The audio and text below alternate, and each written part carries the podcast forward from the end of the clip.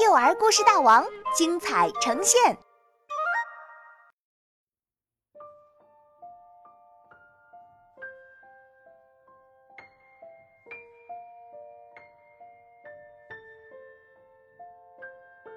一个叫叶的小妖怪上，作者田然。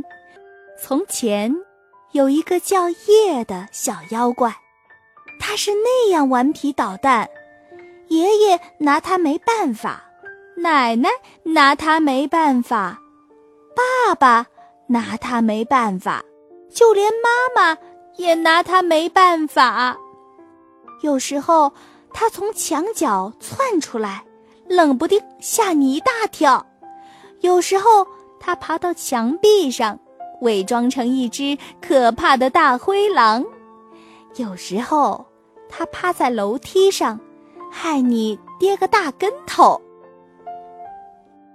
所有的孩子都不喜欢这个叫夜的黑不溜秋的小妖怪，在夜幕将要降临的时候。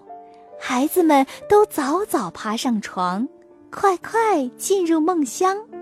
可是，总有一些孩子睡不着。这个叫夜的小妖怪最喜欢的恶作剧，是偷偷蒙上小朋友的眼睛，把小朋友吓得大喊：“妈妈，妈妈，这儿有个叫夜的小妖怪！”可是，可是。每当妈妈们闻声赶来的时候，夜就悄悄地溜走了。哪儿有什么妖怪呀？一定是你自己胡思乱想了。每个妈妈都这么对孩子说。到了白天，整个城市的小朋友都在悄悄讨论着这个大人都不知道的秘密。你知道吗？有一个叫叶的小妖怪，它有两只尖尖的耳朵，它还有一张大大的嘴巴，它会躲在墙角吓唬人，好害怕。一个孩子说：“好害怕。”另一个孩子说：“真的好可怕。”好多孩子一起点着头说：“只有一个孩子不说话。”他在墙角默默地翻书，心里想着，一定要找出个办法来捉住这个叫夜的小妖怪。这天晚上，这个叫小米的孩子早早地和妈妈说了晚安，一个人躺在床上，睁着眼睛，等待夜的到来。时间一点儿一点儿地过去了。就连月亮也打了好几次盹儿，小米忍不住一个接一个的打哈欠。要是这个叫夜的小妖怪再不来，小米可要睡着了。不行，千万不能睡着。